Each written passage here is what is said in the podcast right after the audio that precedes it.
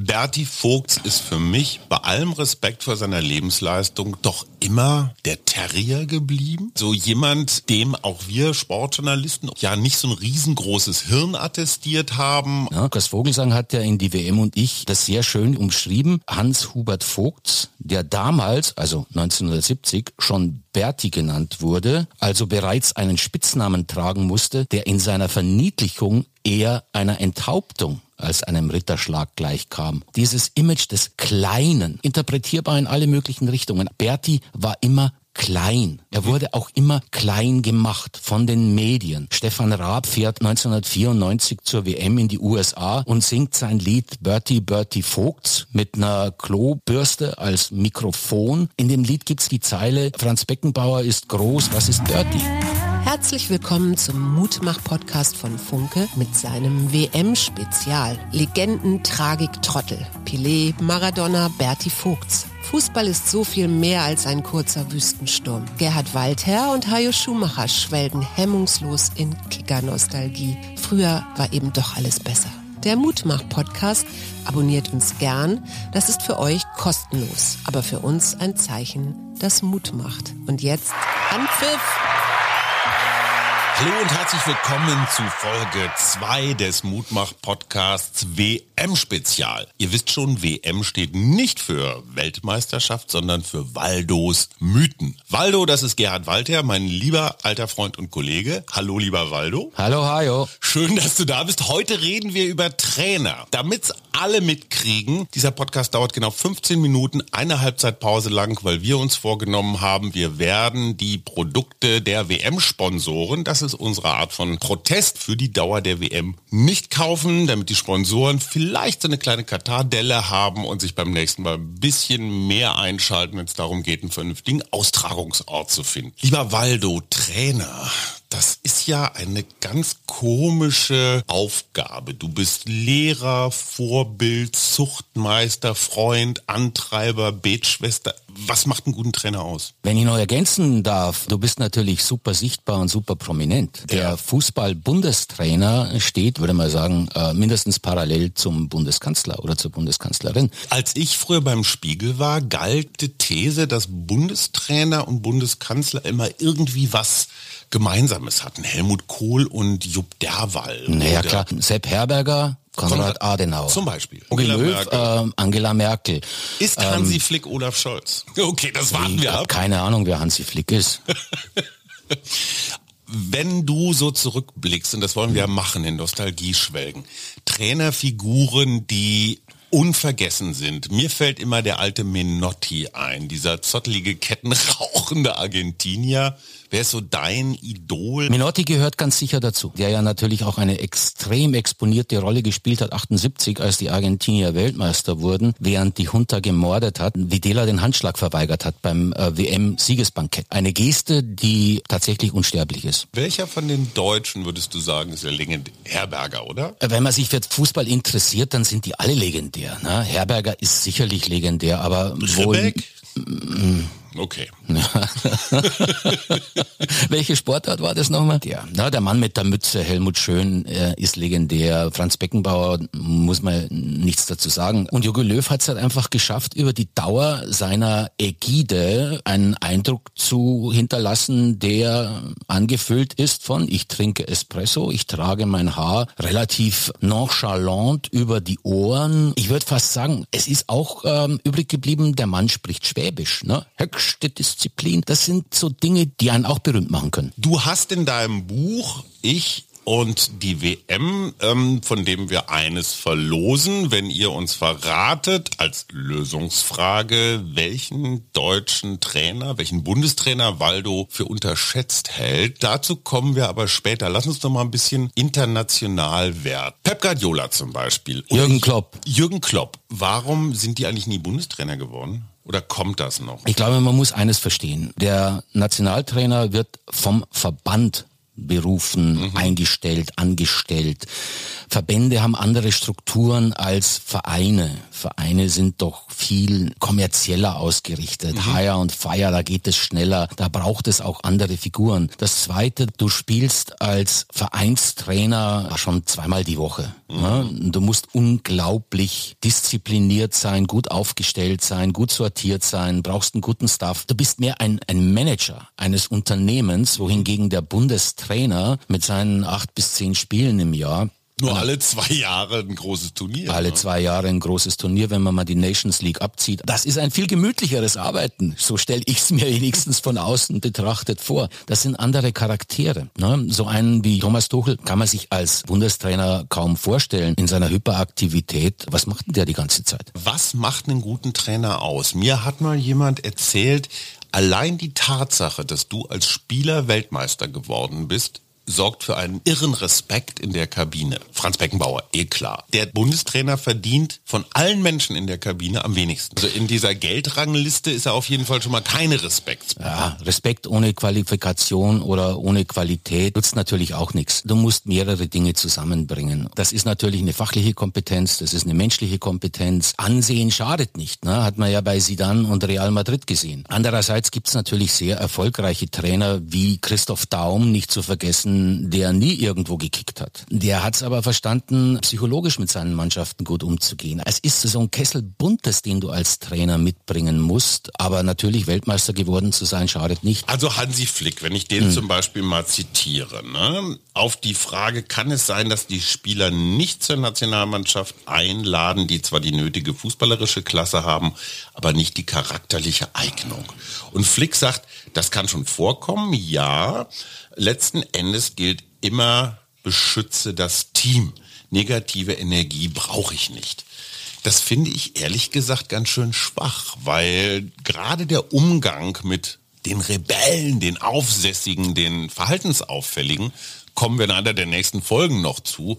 Gerade das macht ja auch einen guten Trainer aus, die Irren irgendwie so einzubinden, dass sie ihr Irresein auf den Platz bringen. Aus meiner ganz persönlichen Erfahrung als Sportler in einem Mannschaftssport, Leistungssportebene, kann ich sagen, du brauchst immer einen irrenden Team, du brauchst immer einen, der Führungseigenschaft hat, der, der voranmarschiert. Effenberg das damals beim FC Bayern gemacht hat, sicherlich kein einfacher Typ. Du brauchst unterschiedliche Charaktere und vor allen Dingen brauchst du eine gute Mischung aus starken Charakteren, Opportunisten, so den Geschmeidigen, die sich einfügen. Und die Rackerer. Und, und natürlich die harten Arbeiter. Das sind letztendlich dann immer die entscheidenden. Wenn du ein Team hast äh, mit Führungsfiguren und herausragenden Talenten, aber keinen hast, der hinten abräumt oder im Mittelfeld die Grätsche macht, wenn es drauf ankommt, dann nutzt das alles andere eben nichts und auch nicht eine Tiki-Taka, geniale Taktik oder was auch immer du spielst. Und wenn ich jetzt Hansi Flick anschaue, mhm. ich weiß zu wenig über diesen Mann und ehrlich gesagt, wir alle. Es gibt ja Bücher über den, es gibt Interviews mit ihm, aktuell logischerweise. Aber ich habe immer das Gefühl, ich will von dem gar nichts wissen. Ich habe das Gefühl, ich weiß schon, was der antwortet. Gerade eben, was du vorgelesen hast das aus einem aus Interview. Zeit. Das hat keine Konturen. Das viel zitierte Mann ohne Eigenschaften, das will ich jetzt nicht sagen, aber ähm,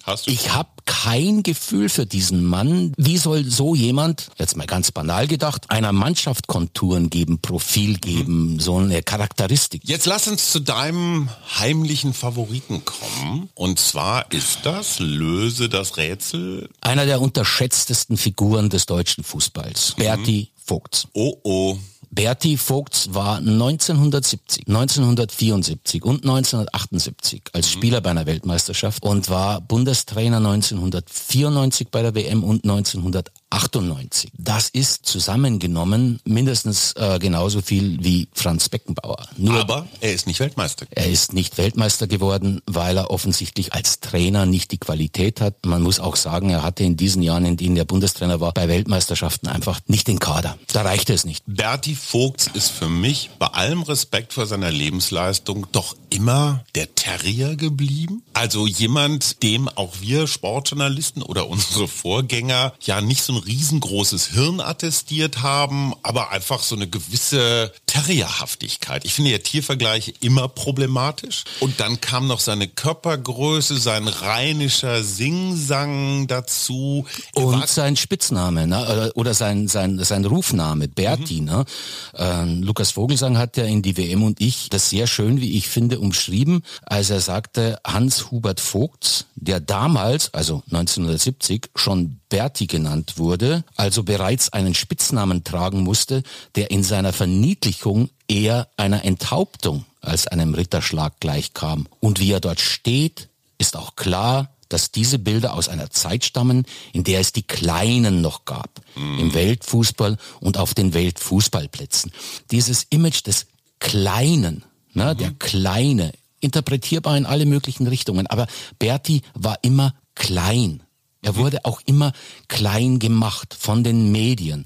Stefan Raab fährt 1994 zur WM in die USA und singt sein Lied Bertie Bertie Vogts mit einer Klobürste als Mikrofon. In dem Lied gibt es auch die Zeile, Franz Beckenbauer ist groß, was ist Bertie? Da hat Lukas mit diesem wunderbaren Satz kein Ritterschlag, sondern Hinrichtung. Enthauptung, ne? Enthauptung. An Bertie Vogts durfte auch jeder das Bein heben. Ne? Ich weiß noch, meine Mutter, die nichts von Fußball verstand, in dem Moment, wo sie Bertie Vogt auf dem Bildschirm gesehen hat, hat sie so, ja, so ein bisschen mütterlich, mitleidig gelacht. Ist diese Rollenzuschreibung, ist das so eine deutsche Geschichte? Erhöht man sich gerne?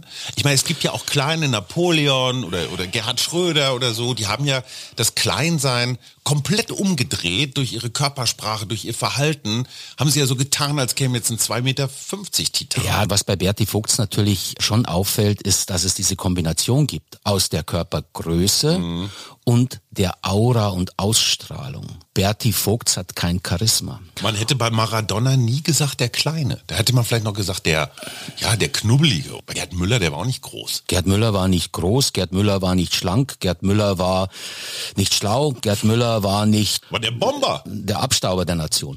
Aber das hat er besser gemacht als jeder andere vor ihm und nach ihm hat es auch keiner mehr hingekriegt. Ich glaube tatsächlich ist diese Verbindung aus dieser fehlenden Ausstrahlung und der Körpergröße Größe, diese mhm. Verbindung aus beiden hat Berti Fuchs natürlich nie gut getan. Hast du das Gefühl, dass er auf seine alten Tage ein bisschen mehr Respekt kriegt oder ist er der ewige Berti? Ich glaube, er ist als das, was er war, vergessen. Er war ein großartiger Fußballer auf seiner Position. Er war als Trainer auch nicht so schlecht. Er ist immerhin 96 mit einem Krankenwagen voller Spieler Europameister geworden. Er ist vergessen. Ich beschreibe das gerne immer mit diesem Bild. Ne? Du malst ein Herz in den, in den Strand mhm. und dann kommt die Brandung, geht einmal drüber, mhm. zweimal drüber, mhm. dreimal drüber und dann bist du weg. Dann ist das Herz weg und so habe ich das Gefühl, ist es mit Berti Vogts. Berti Vogts ist uns einfach entglitten und er hat wenig hinterlassen, was so erinnerungswert ist, außer vielleicht ein komisches Gedicht, das er mal vorgelesen hat auf einer Pressekonferenz, was hat wiederum dazu beiträgt, dass, dass er immer noch als klein wahrgenommen wird. Hat er nicht das Foul begangen damals, was zum ersten Elfer für die Holländer? Das war Uli Hoeneß. Ah, okay, klar. Aber zurück zum Terrier, ne? Das ist tatsächlich verbrieft. Helmut Schön hat vor dem Spiel zu Berti Vogts gesagt, verbeiß dich in Johann Cruyff. Also, Terrier macht deinen Job. Ganz zum Schluss, von allen Trainern, die du als Sportjournalist erlebt hast, welcher hat dich am meisten beeindruckt? Bei mir, ich gestehe, war es Jupp Heinkes. Ich hatte den damals bei der Süddeutschen durfte ich ja häufiger mal zur Säbener Straße aufs Trainingsgelände. Da war das noch Osram. Boah, du merktest, wie das in ihm wühlte. Und als er dann wiederkam auf seine alten Tage und dann nochmal das Triple mit den Bayern geholt hat, da habe ich mir gedacht, wow, da konnte ich einem Menschen wirklich so beim Reifen zugucken. Und der alte Heinkes war für mich, wow. Hast du auch so einen? Ich durfte sogar mal neben Heinkes sitzen, im, also nicht nur einmal, sondern mehrfach im Mannschaftsbus des FC Bayern zur Nein. damaligen Zeit, ja klar, und im Flugzeug. Man ist ja damals mit dem FC Bayern ja noch äh, als äh, Journalist gereist. Da gab es noch eine ganz andere Nähe. Ich möchte alles, was du vorhin gesagt hast, unterstreichen und ich sehe das genauso. Der Mann ist durch eine unglaubliche Transformation gegangen, wie ich finde. Und er war am Anfang ein bisschen auf dem Berti Vogtsweg.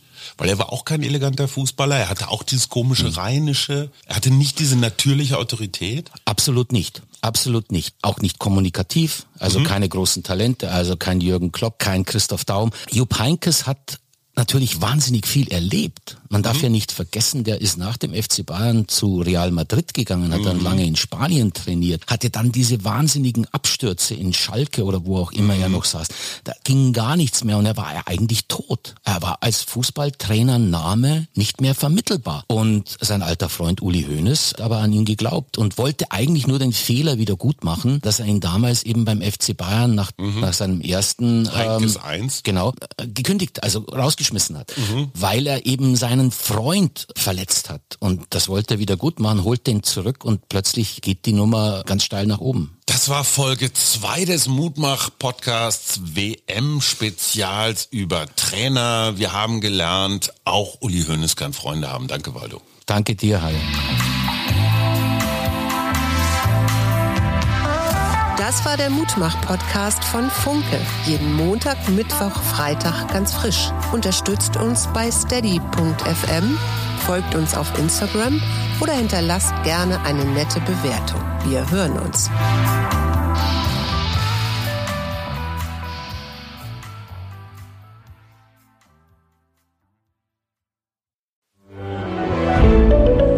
Ein Podcast von Funke.